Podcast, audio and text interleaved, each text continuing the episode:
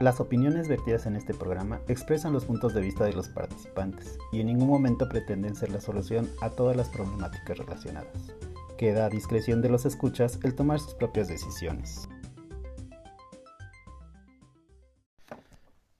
Hola a todos y todas, les damos la bienvenida a una emisión más de Entropy, un espacio donde exploramos y reflexionamos sobre esos elementos psicológicos que nos caracterizan como seres humanos.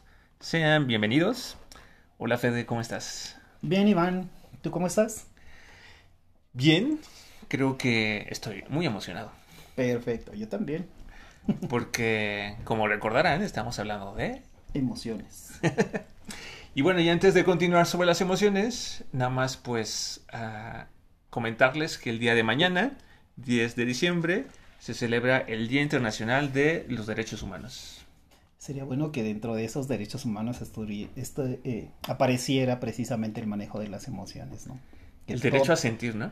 Sí, que todos podamos sentir y expresar nuestras emociones. Sí, creo que eso sería muy bueno y complementaría bastante lo que ya vamos a hablar con se ¿te acuerdas? Sobre el tema de uh, la salud, o sea, que hacerla como cada vez más integral y, y meter como todos esos elementos que nos conforman como seres humanos. Al verlo con un enfoque multidisciplinario, yo creo que ayudaría muchísimo en este tema de emociones. Sí, y es que, digo, la vez pasada comentaba, ya no lo abordé demasiado, pero comentaba, ¿no? Que en la acupuntura uh, se considera que las emociones están asociadas a los órganos. Entonces, igual nada más de forma ilustrativa, por ejemplo, ellos consideran que hay cinco órganos principales, que es el hígado, corazón, pulmón, vaso y riñón. Entonces, por ejemplo, el enojo se asocia con el hígado y uh, cuando nos enojamos, lo que sentimos en la boca es un sabor ácido o de repente se nos pueden antojar sabores ácidos. El corazón se asocia con alegría y el sabor que se asocia en la acupuntura es el sabor amargo eh, la tristeza va vinculada al pulmón y cuando estamos tristes, uh, no sé si lo han observado, traten de hacer una nota mental, puede ser que se nos antoje algo picante. El afecto o bienestar está asociado al vaso. No sé si ubiquen el órgano del vaso, pero el órgano del vaso es como un gran órgano que tenemos del lado izquierdo a la misma altura del hígado y es donde se generan todas nuestras defensas del cuerpo entre algunas otras funciones, y el vaso se asocia con lo dulce. Y por último tenemos el riñón, que se asocia al miedo o a la preocupación, y el sabor que se nos antoja es lo salado. De hecho, eso sí lo platiqué durante un episodio de ansiedad, que una forma de resolver el miedo que me generó cuando se metieron a mi casa fue tomar agua y comer cosas saladas. Porque dentro de la teoría de la acupuntura, dicen, si tú tienes tristeza, se te va a antojar algo picante. Entonces, para reducir un poco la tristeza, come de los demás sabores. Ok. O por ejemplo, si no, si no, si por ejemplo lo que tú quieres es este enojarte y no te puedes enojar, ah bueno, busca algo ácido o, busca, o come algo ácido para como darle salida a ese enojo, ¿no? Y entonces en esta teoría de la acupuntura, la salud radica en el equilibrio de las funciones entre estos cinco órganos y a todo lo que están relacionados.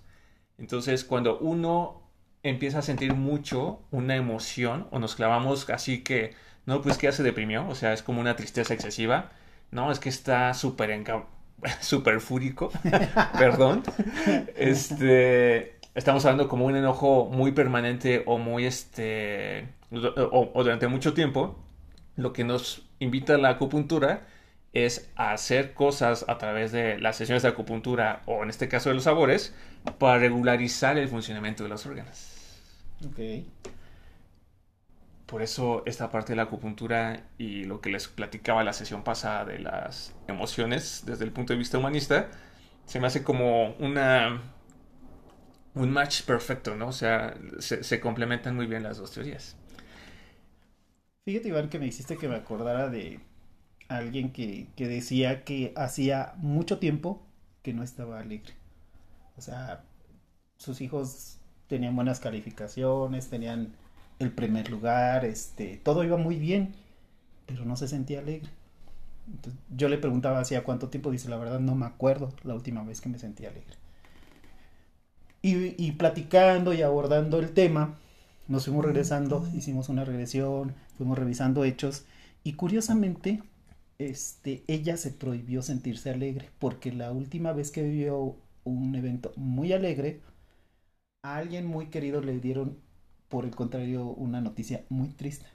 Entonces como que ella suprimió la sensación y la emoción y dijo, no, es que quiero mucho a esta persona y no le puedo demostrar ahorita todo lo, todo lo bueno que me ha pasado y que estoy muy alegre. Entonces, lo primero que hizo fue como contenerse, suprimirse y que le preguntaron, este, ¿cómo estás? Bien, ¿tienes frío? No.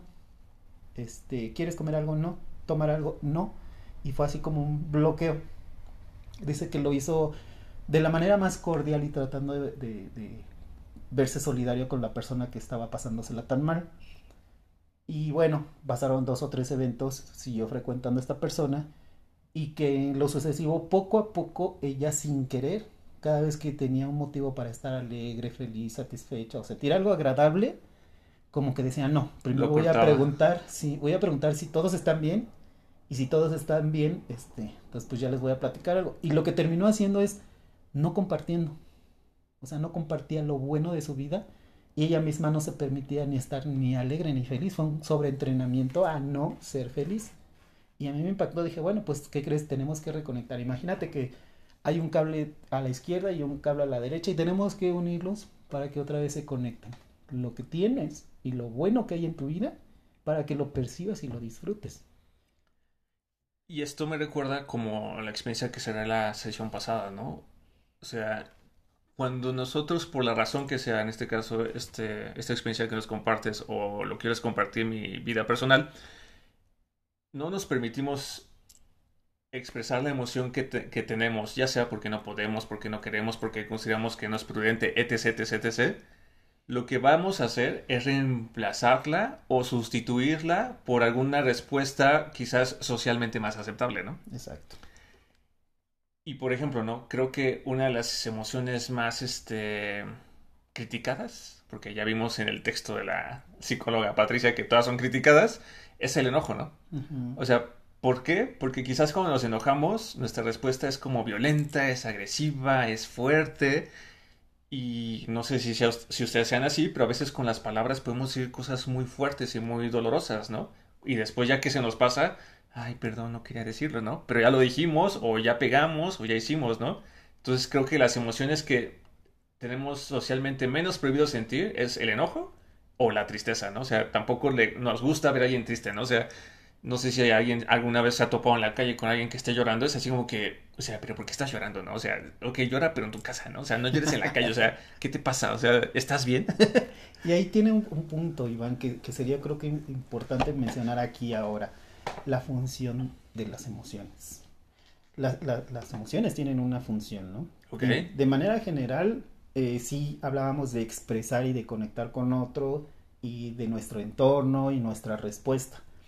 Hablábamos de, de comportamientos éticos, de, de sentirnos bien, de, de conectarnos que nos organiza para la acción y bueno, nos motivan. Y cuando llegas a motivación en emociones, como que a mí siempre me vuelve a emocionar y me regreso porque eh, alguien en alguna vez a mí me marcaron que yo no era tan funcional y yo dije, ah, caray, espérenme, a ver, ese punto está interesante. Y, y les pregunté por qué. Fue un, un psicólogo, un profesor de la carrera y me dice, ¿sabes qué? Necesitamos revisar tu inventario. Algo en ti no está en su lugar y yo dije, no, pues hagan inventario de todo, ¿no? Ahorita vamos a ver. O Es- sea, algo está mal exacto. Entonces, es que estar mal no es tan común que lo digan cuando están en terapia o, o los- los psicólogos y nos enseñan a no decir que está mal. Pero bueno, me dijo que estaba mal, ¿no? De forma cordial. Eh, sí, muy cordial y muy amable. Entonces, cuando empezó a revisar y vio que mi concepto de tristeza era como muy cercano al sentimiento de nostalgia y que yo podía sentirme triste, servirme una taza de café, normalmente no tomo café, pero se me antojaba una taza de café y poder escribir, oír el arrastre del lápiz, tomar un café, me daba como para dibujar y ten- tenía yo una expresión de arte, entonces yo no me la pasaba mal. Cuando a mí me daba tristeza, Me preparaba inmediatamente un café, buscaba mi lápiz un cuadernillo y empezaba a dibujar. Y entonces dijo, bueno, pero ¿qué más sentías? Yo, pues ganas de dibujar. Y no te dolía, no te pasaba, no, no llorabas, no. Para mí tristeza era igual a dibujar con una taza de café y mi lápiz oyendo cómo se arrastraba. Entonces me decía, es que tú no eres normal y yo, bueno, esa parte ya me lo dijo hace ratito, pero dígame, ¿qué, hacemos? Porque me acaba de inquietar a mí de decir que hay algo en mí que no está como que en su lugar. Al final me dijo, no, ¿sabes qué? Es que tú adoptaste la tristeza, no la ves como algo negativo, la casaste con la nostalgia y la transformaste con un sentido del gusto de disfrutar una taza de café y de pasártela bien con tu tristeza. Eso no es algo tan común y muchas veces la gente llega a ese punto, como tú dices, ocultando emociones o, ocultando sentimientos y tratando de cambiar una cosa por otra. Pero no, tú hiciste una construcción como que única y te la pasas bien con tu tristeza. Porque además me decía, ¿cuánto te dura la tristeza? Le digo, no, pues, pues de durar, yo creo que me da como a las 6 de la tarde y a las 9, cuando ya me da sueño, pues ya se me acabó la tristeza y ya tengo sueño, yo ya me voy a dormir. Dice, es que como que no, no es un evento tan normal, seguro que no traes nada mal. No, pues no, me da sueño y me voy a dormir. Y al otro día, yo estoy súper bien, soy relajadito, ya tengo mi programa, voy a hacer, tengo planeado y ya se fue la tristeza. O sea, se usó, se acabó y al día siguiente volvemos a empezar. Oye, y bueno, sin querer hacer demasiado ruido, pensando un poco en lo que compartimos ahorita de la acupuntura X, es que te sentías triste, pero se te antojaba un café. El café lo identifico como un sabor este amargo, agrio. Ah, bueno, es que fíjate que tuve una experiencia. A mí me gusta viajar, ya les estoy diciendo algo más de mí. Cuando yo no he sido de vivir muchos episodios tristes. Cuando yo identifiqué mi primer episodio triste, yo ya había conocido Oaxaca. Y hay un mirador, este, Santiago de la Soledad, si no me equivoco. Y ahí probé un café en donde le ponían un toque de vainilla. No le ponen mucho azúcar, pero el toque de vainilla lo vuelve dulzón. Y es un aroma y es un sabor particular que lleva canela, lleva café de grano, lo hierven y se vuelve un sabor dulce. Ok. Entonces, para mí el café no es amargo, para mí el café es algo. O sea, te lo tomas dulce. Con la vainilla, te sabe dulce, como si le hubieras puesto azúcar. Okay. Digo, en el sentido de que no sería que de alguna forma tal vez realmente te sentías enojado y no te permitiste sentir el enojo. No, fíjate que es que te digo que es algo muy particular porque no, no, te digo que se casa más con la nostalgia, con algo que estuvo y ya no está y que puedes llegar a extrañar. Pero no, es como un, ah, sería bueno que estuviera aquí o que yo estuviera en tal lado o extrañando algo. Es como más extrañar algo. Ok. No digo, entonces sí sería una construcción interesante. Pero retomando un poco esto que dices y las ideas que yo compartía, cuando yo empiezo mi proceso como de autodescubrimiento de lo que sentía y demás, pues yo descubrí que, por ejemplo, yo lo que sentía muchas veces era enojo, ¿no? Y en lugar de sentirme enojado, lo que hice fue reemplazarlo por tristeza. Por eso podía llorar y llorar y llorar. Conforme pasa el tiempo y, y estoy en diferentes procesos terapéuticos y me permito ir sacando esa tristeza que estaba como acumulada, llega un punto donde yo ya o sea, sí, o sea, hoy en día lloro o de vez en cuando estoy triste por, por diferentes razones, pero ya no llego a ese punto que en su momento tenía, ¿no? Entonces, yo sí con mi propia experiencia de vida me doy cuenta que cuando no logramos expresar las emociones que tenemos o que sentimos y las andamos reemplazando por otra, de alguna forma se quedan ahí acumuladas, ¿no? Y ahora imagínate esa acumulación de por años, años, años, años. En mi teoría, pues cuando no le damos la salida correcta a esas emociones, a, veces, por ejemplo, en la vida nos las pasamos como sobre reaccionando, ¿no?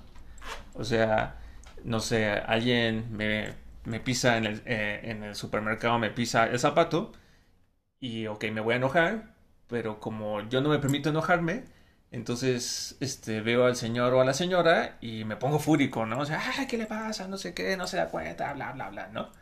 solo porque fue un accidente, o sea, porque realmente fue un accidente, no creo que me hayan pisado a ¿no? Así de que, le voy a pisar.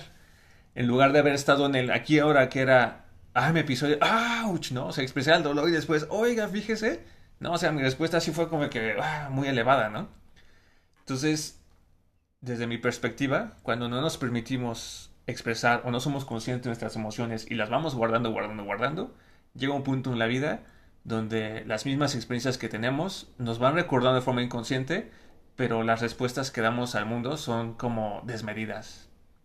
Entonces, hoy en día podría decirles que no sé si esté equilibrado emocionalmente. ok.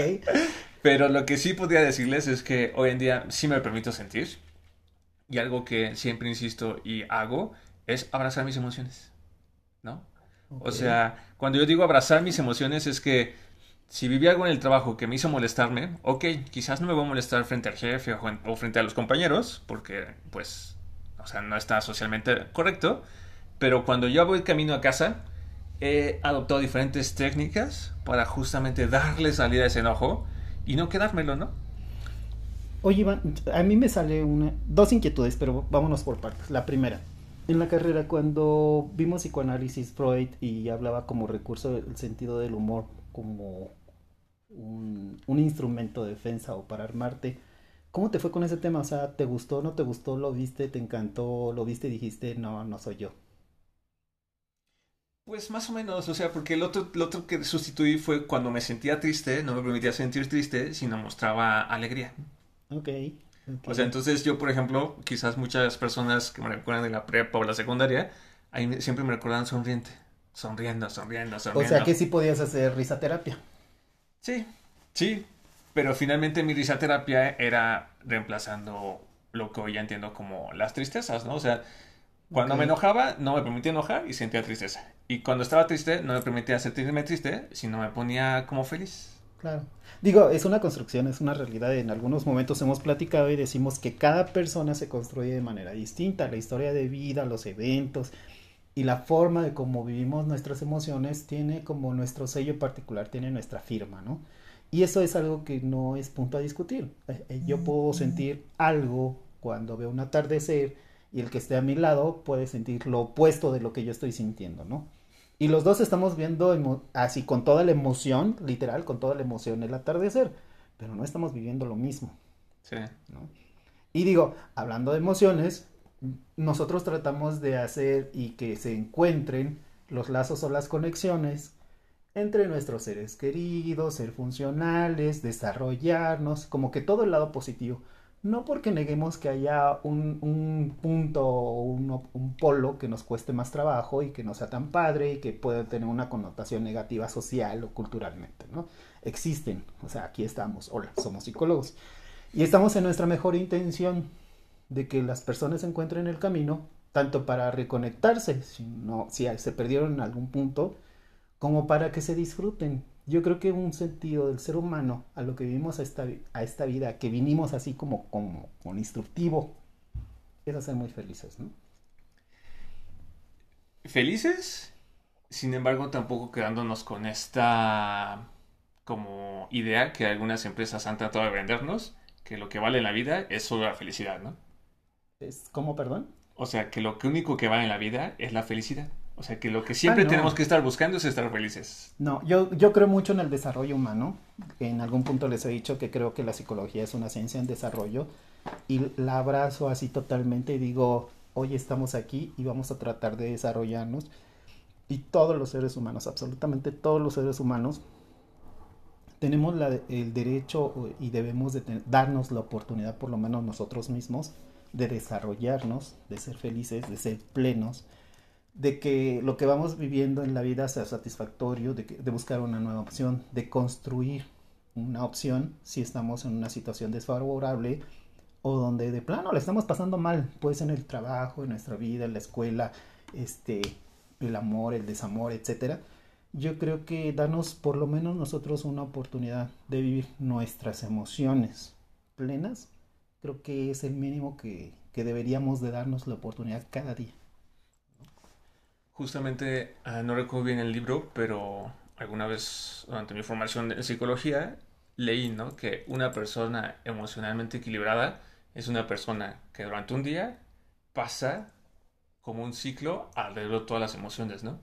si nos quedamos con esta idea que traigo de la acupuntura, o sea, estamos hablando de cinco emociones, entonces significa que durante un día yo me puedo enojar, yo me voy a sentir triste, yo me voy a sentir muy bien, yo me voy a preocupar y este, yo me voy a sentir atraído por algo, como de forma natural, ¿no? O sea, para mí esa es como mi, mi referencia para ver cómo estoy hoy en día. Y bueno, o sea, creo que el trabajo que he hecho y demás sí me ha servido porque Sí, hoy en día, si me siento triste, me permito llorar. Si me siento enojado, puede ser que externe parte del enojo, pero también lo canalizo de formas correctas. Ah, dentro de las ideas que les podría dar para canalizar su enojo es, este, uno, en el momento en que se sientan enojados, si no creen poder resistirlo, pidan un tiempo fuera. Es decir, donde estén con la persona o las personas que estén, digan, ¿saben qué? me estoy muy enojado o muy enojada y en este momento me retiro, ¿no? Porque si sigo aquí, no se la van a acabar. Entonces uno se retira y ya, sea que lo hagas así o que lo puedas manejar, pero el mismo día sería importante darle salida a ese enojo, ¿no? Ya decía yo que a veces mientras manejo, pongo alguna canción que sepa que tiene una parte muy ruda o muy fuerte o un grito, y cuando viene la canción, grito así, ¡ah! ¿no? O sea, de hecho, creo que es la famosa gritoterapia. Mm, este, a veces nada más grito, a veces lo acompaño con alguna que otra palabra. Ah, cuando eso no es suficiente, en la casa, en el cuarto, tomo una almohada y contra la cama, ¿no? O sea, descargo toda esa energía que el enojo tenía en mí, lo descargo contra la almohada y la cama. Cuando eso no funciona, hay una, pueden, pueden una pelota como de esas suavecillas y literal contra una pared, ¿no? Empezar a sacar esa energía contra la pared, ¿no? Ah, ah, ah, ¿no? Sacarla. Y ya en último caso, si se quieren ver más destructivos, pues no sé, puede ser romper hojas, romper periódico, o si tienen dinero y tienen una vajilla que ya no quieran, pues echarse la vajilla, ¿no? Fíjate, Iván, que yo cuando me enojo, hago mucho que hacer. Hago un quehacer impecable. Bueno, me debería de contratar cuando estoy enojado, porque les prometo que la pulcritud está así como que a la vuelta de la esquina cuando estoy enojado y me pongo a hacer limpieza, ¿no? Y si había una caja que tenía cinco años ahí guardada y me enojé, en ese momento va a quedar todo en su lugar, bien bonito, limpio. Yo saco mi enojo haciendo qué hacer. Sí, pero una vez más, o sea, el, enojo como que nos llena mucho de energía, o sea, ya decíamos, ¿no? Es, como una medida para defendernos. Entonces, defendernos quizás sea los golpes, pero en el mundo más este, racional no nos vamos a ir a los golpes por cualquier cosa. Entonces, toda esa energía es necesario darle salida, ¿no? Otra forma sería yendo a ejercicio. Esa yo la ocupo mucho. Fíjate que el agotamiento en la carrera, trabajaba y estudiaba y me visitaba a cada momento, ¿no? Y había momentos de frustración. Un saludo y un, gran abrazo a mis compañeros de la carrera de psicología, porque de veras que había momentos en donde yo llegaba entre fastidiado, cansado, agotado y muchas cosas así de X y nulos. Inventamos pastoterapia, Iván. Nos íbamos a acostar un rato al pasto y soltábamos las emociones que tuviéramos en ese momento, literal, las soltábamos y cuando nos levantábamos de ahí ya íbamos así como que hay que hacer esto y estábamos propositivos, nos activábamos en planes y demás. Pastoterapia.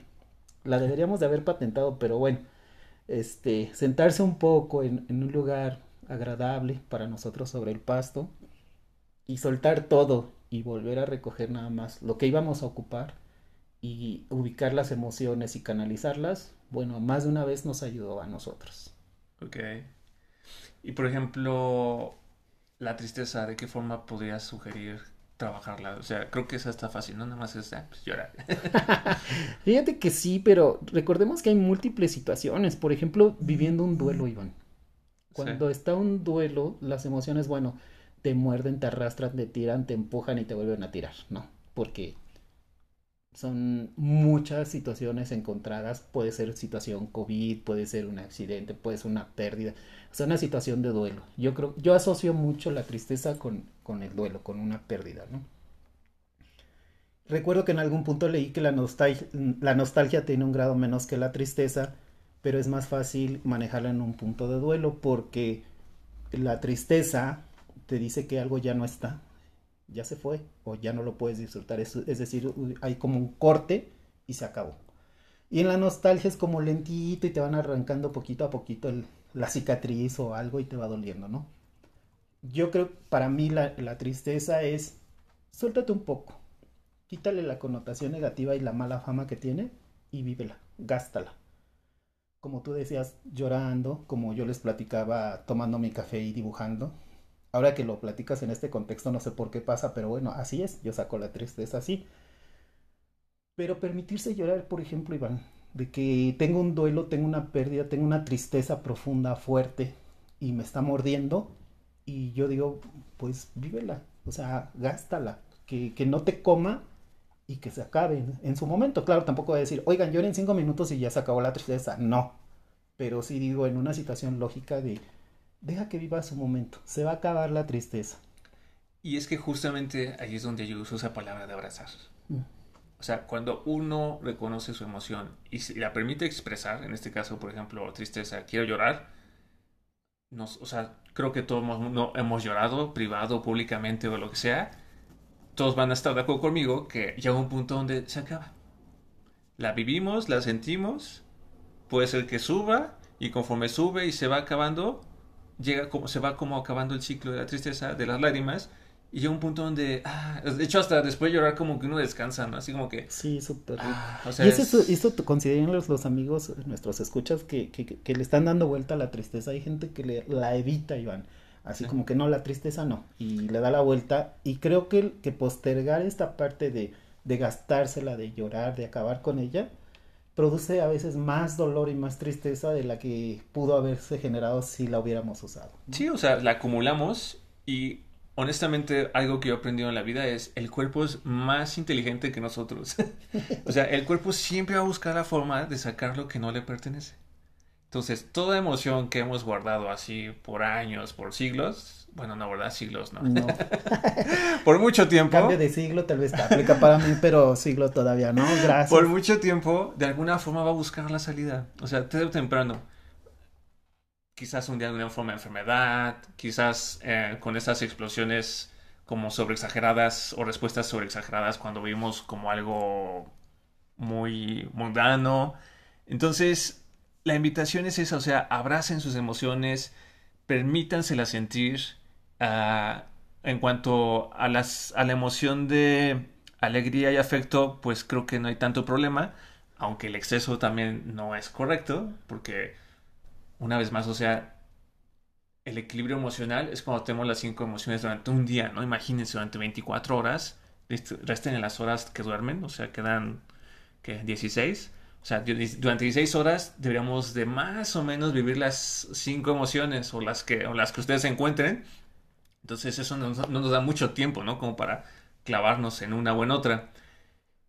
Y por ejemplo, la última que sería eh, el miedo. Pues el miedo, creo que la forma de afrontarlo es reconocerlo, aceptar que por alguna razón estamos sintiéndolo quizás una de sus expresiones máximas que fue lo que vimos en ansiedad, pues ya vimos, ¿no? Tomar agua, comer algo salado, ah, desde el punto de vista biológico, con los riñones pudiera como empezar a disminuir eh, la misma reacción que tenemos, pero de forma práctica,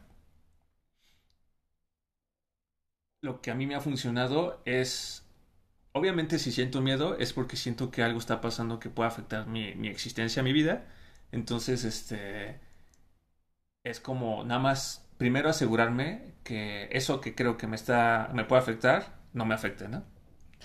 O sea, tomar medidas para como protegerme y este ponerme a salvo. Y una vez que puse a salvo, ah, ok, ahora si el miedo permanece, entonces, y ya la situación de peligro desapareció, ah, bueno, entonces ahora sí ver qué otras cosas puedo hacer para volver a sentirme seguro y, acabar la sensación de miedo. Como lo que platiqué con lo de cuando se metieron a mi casa, ¿no? Claro. O sea, yo agarré y contacté a los vecinos, me suscribí al chat, tengo ya los, los teléfonos de la policía y, pudimos meter las protecciones necesarias, ¿no? Sí. Y es que también es cultural, Iván, porque por ejemplo, tú hablas de México y ubicamos a un mexicano alegre, bonachón, buena onda, que invita a su casa a alguien y lo hace como parte de la familia y comparte la alegría pocas veces oyes de que, ay, te voy a invitar a mi casa para pasarnos las tristes, ¿no? Entonces, el mexicano generalmente te va a invitar a una fiesta y, es, y estamos alegres, ¿no? Fíjate que hay un sentimiento particular en, en cuando me tocó conocer París. A mí se me hizo como que era una cultura muy nostálgica. No digo que todos sean... No, a ver.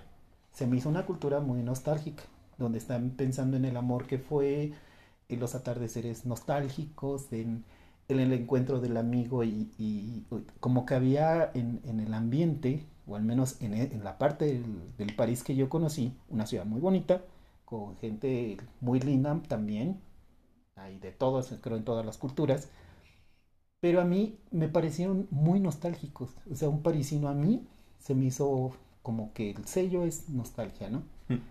Y curiosamente, en algún momento que, que me tocó conocer a alguien que veía la tristeza, el dolor, la muerte como parte de un proceso, no son ni parisinos ni, ni mexicanos, ¿no? son como parte de otra cultura. Entonces como que también hay cierta carga social cuando hablamos de una cultura y hablamos de un contexto.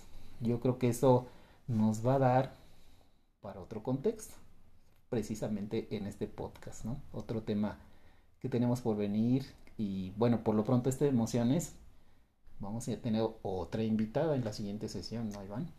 Sí, sí, bueno, definitivamente debe haber una un aprendizaje como cultural en cuanto a las emociones, ya le hemos dicho.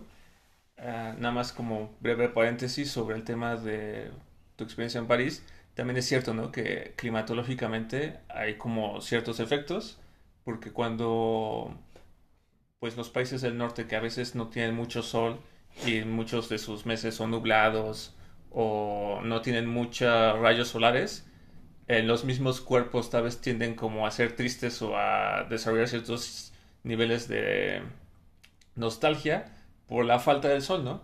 Porque países más cálidos como México, países del Caribe o cerca del Ecuador, este, reciben suficiente sol y el sol mismo ayuda al cuerpo a generar endorfinas, ¿no? Entonces es, o sea, recordar, ¿no? O sea, somos un todo, o sea, las emociones sí tienen su explicación personal, tienen su, historia, su parte de aprendizaje, tienen evidentemente la parte cultural y también ambiental. y como bien dices, este, ya va siendo tiempo de ir finalizando esta otra emisión que se nos fue súper rápido. Pero una vez más, a la siguiente vamos a contar con la presencia y participación de una querida amiga nuestra. Esperamos este, que nos puedan acompañar. Y pues de no ser que tengas algo más que compartir, Fede, por favor, síganos en nuestras redes, estamos creciendo, agradecemos sus visitas y claro, esperamos que se la pasen muy bien. Decíamos que este era dentro de nuestros objetivos, establecer este como un entretenimiento sano. Los invitamos. Sí, quizás para los que manejen en el camino a casa o en el camino al trabajo. en todo caso, pues finalizamos esta emisión llena de ideas y comentarios propios y de diferentes líneas de investigación confiando que en casa les ayudarán a crear una forma de conocimiento propio que les ayude en la etapa en que se encuentren. Les agradecemos enormemente que nos sigan y esperamos sus comentarios y les recordamos que nos pueden escuchar en Spotify, Anchor, Apple Podcast, Google Podcast y YouTube. También nos pueden dejar comentarios en Facebook, Iván. Oh, sí, es cierto. Y Facebook. Muchas gracias y los esperamos en la siguiente sesión con nuestra invitada. Hasta la próxima. Hasta luego.